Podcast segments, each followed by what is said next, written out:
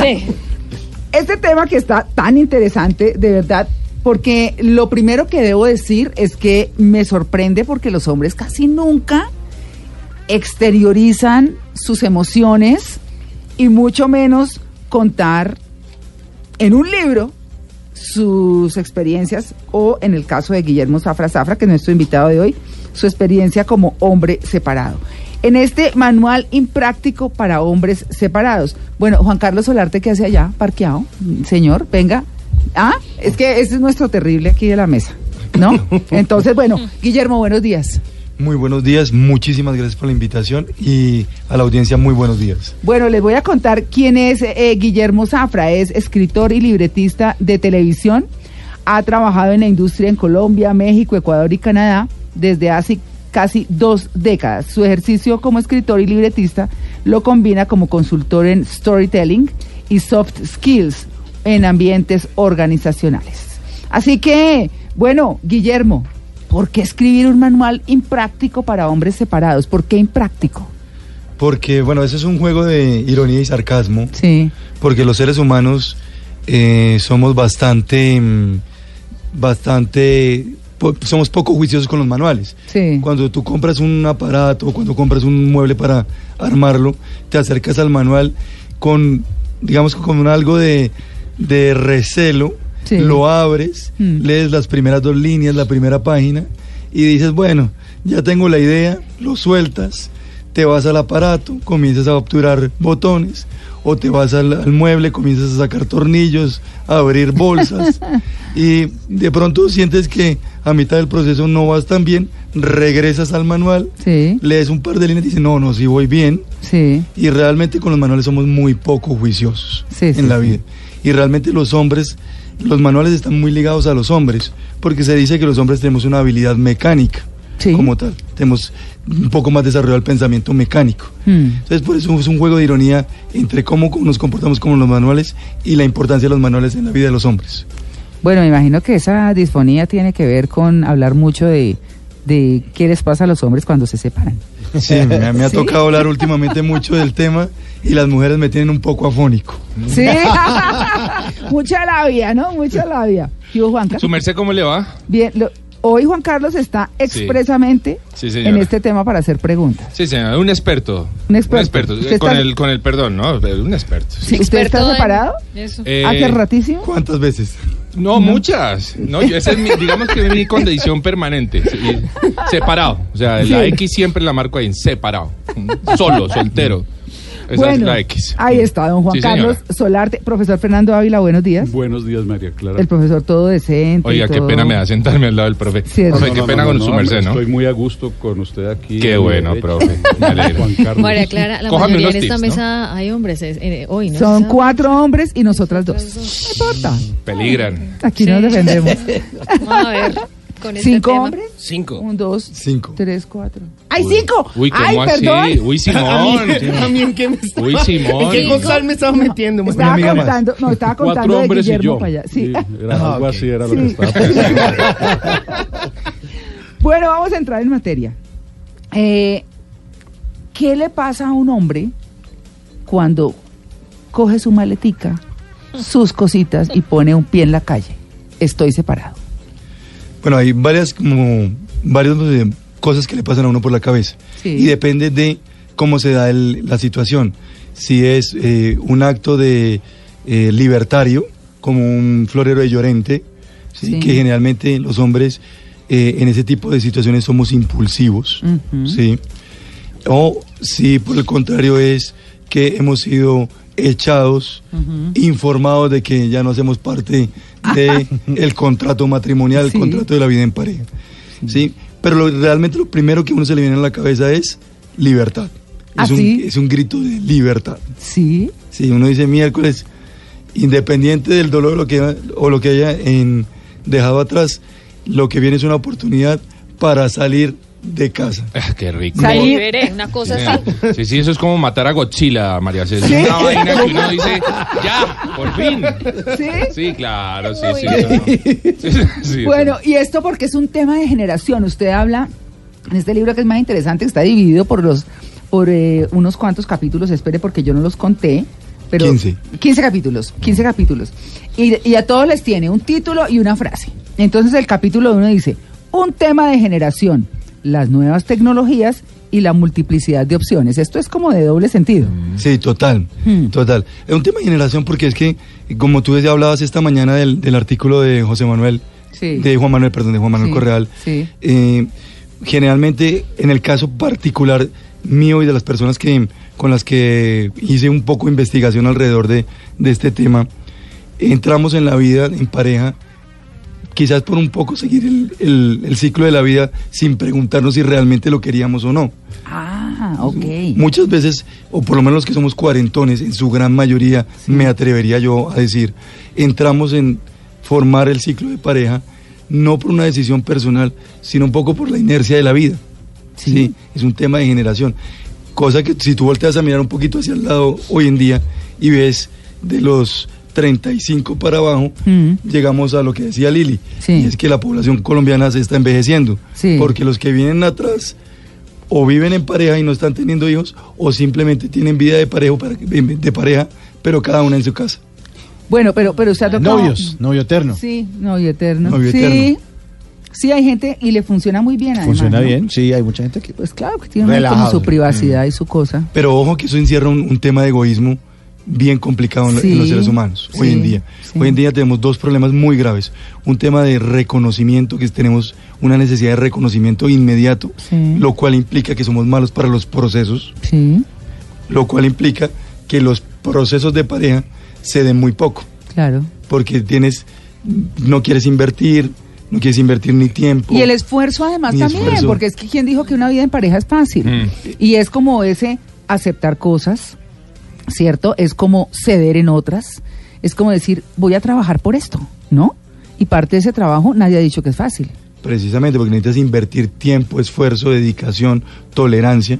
Incluso en hoy en día en los, en los eh, espacios laborales, con la gente joven pasa eso, que tienen muy, muy poca eh, dedicación y tolerancia para llevar los, los procesos de largo aliento y rápidamente quieren cambiar de situaciones cuando se enfrentan a algo que les incomoda, que no les gusta, que les parece no apropiado para ellos.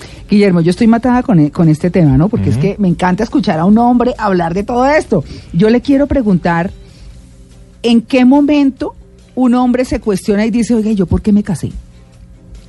Cuando se separa generalmente. Sí, por- No, pero sí hay momentos en la relación en que uno, en que uno se lo se lo pregunta. Porque, y yo creo que hay, un- hay un tema, un tema un poco de la estructura mental que tenemos hombres y mujeres. Sí. Digamos que yo siempre he sostenido que los hombres trabajamos en modo deductivo Mm. y las mujeres en modo inductivo. Las mujeres van de lo particular a lo general y los hombres generalmente de lo general a lo particular. ¿sí? Mm. Las mujeres tienen mucha, mucha capacidad de detalle de las cosas y los hombres poca capacidad en el detalle. Mm. Y eso generalmente... Por eso caen.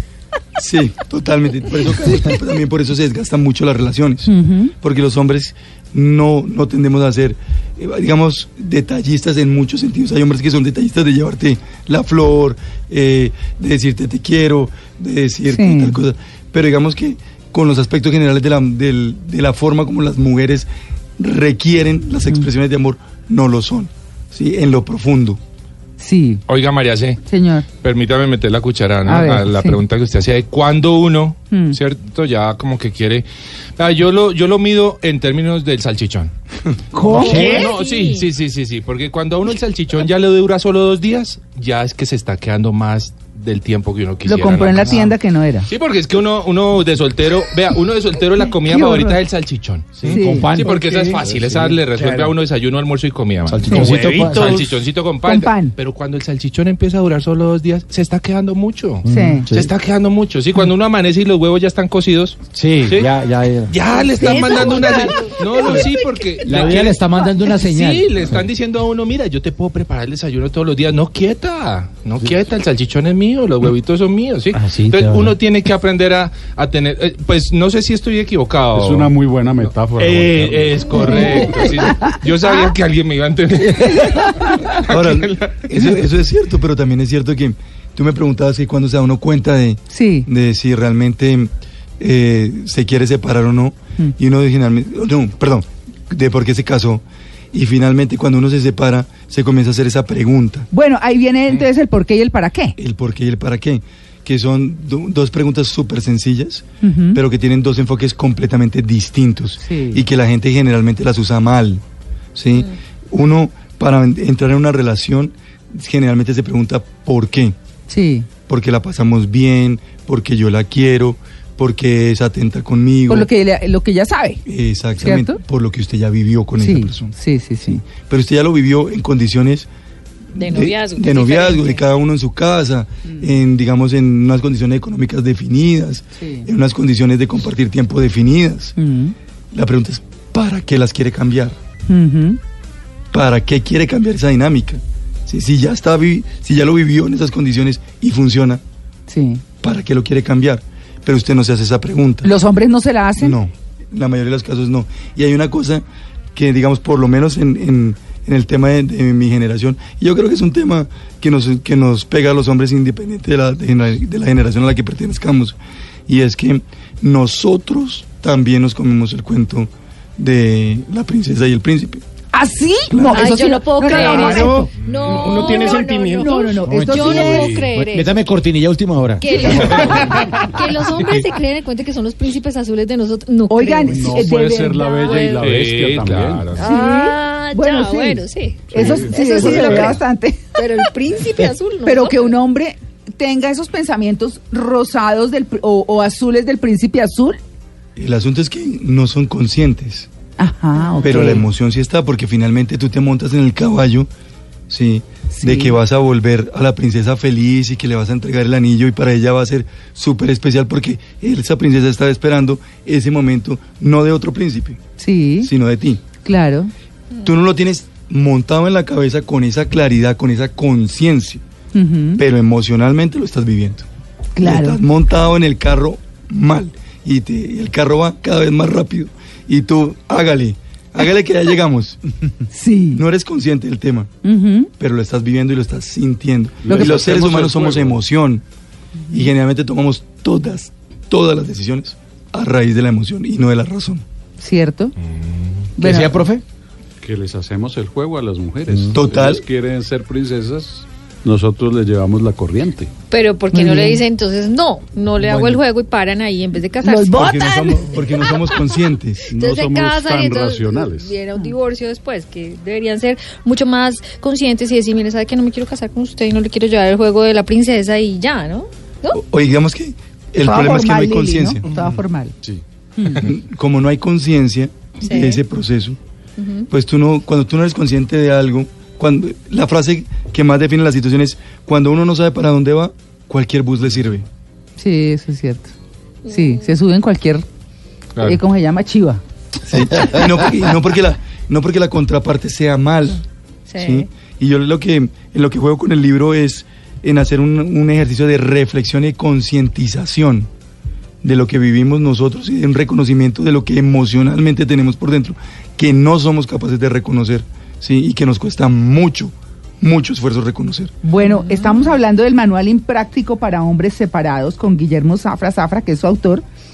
Yo quiero, antes de irnos al break, que hablemos de algo muy interesante que es Llega el fin por fin, en otro capítulo, que es, dice, abro comillas, nuestra anhelada y merecida libertad.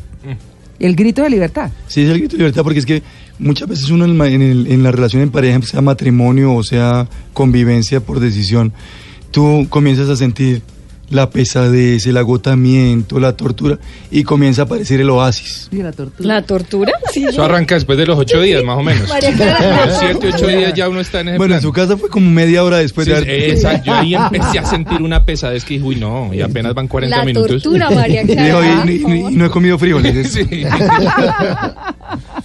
Entonces comienza a aparecer el oasis, Sí. porque los seres humanos somos muy buenos para pintarnos el paraíso fuera de nosotros. ¿Engañarnos? Sí, claro. Fuera de nuestro contexto, fuera de nuestro ámbito, comenzamos a pensar que hay mejores trabajos, que hay mejores parejas, que hay mejores salarios, Claro. sí, que la vida es más sabrosa, en la playa la vida es más, más sabrosa. Y no, uno no piensa que uno piensa en el mar, pero no piensa en el calor. Entonces uno comienza a erigir ese, ese oasis y comienza a buscar la manera de finalmente dar ese grito de libertad y llegamos al oasis. Sí. Entonces, claro, uno simplemente el momento en que cierra la puerta de la casa y dice estoy separado, cree que el siguiente paso es en el oasis. Pero vaya uno a saber si realmente el oasis existe. Bueno, de eso vamos a hablar en el próximo segmento, porque está buenísimo el tema. 8 y 30, ya regresamos, estamos en Blue Jeans de Blue Radio.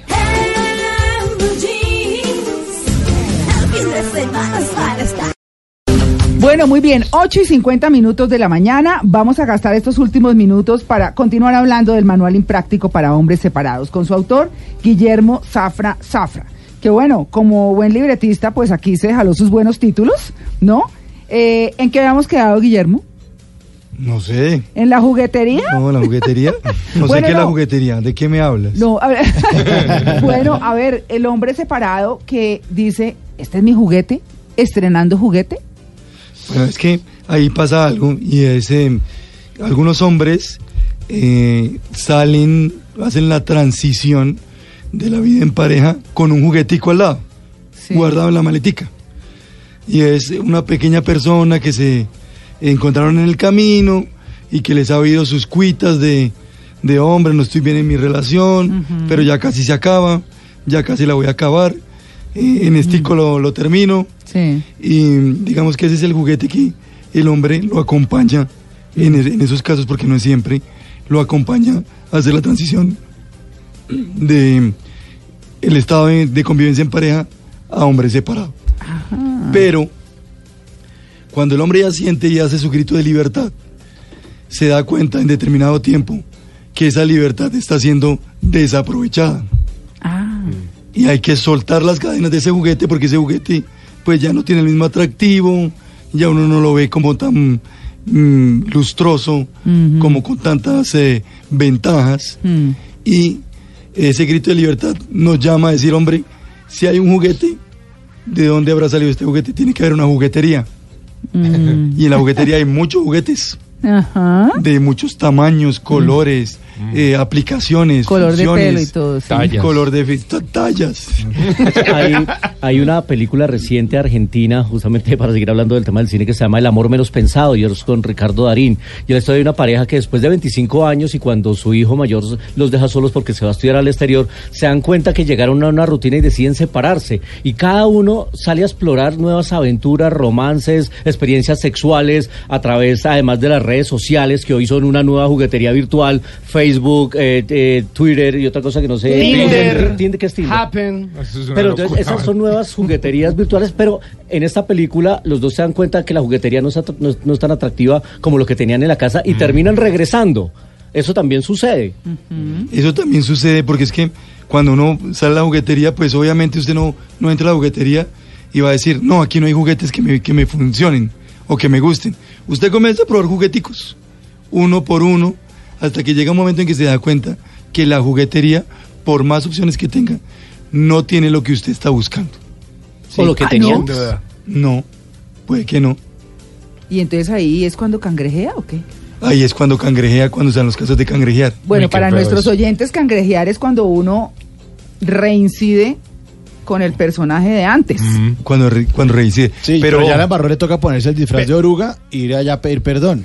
Claro. Perdóname.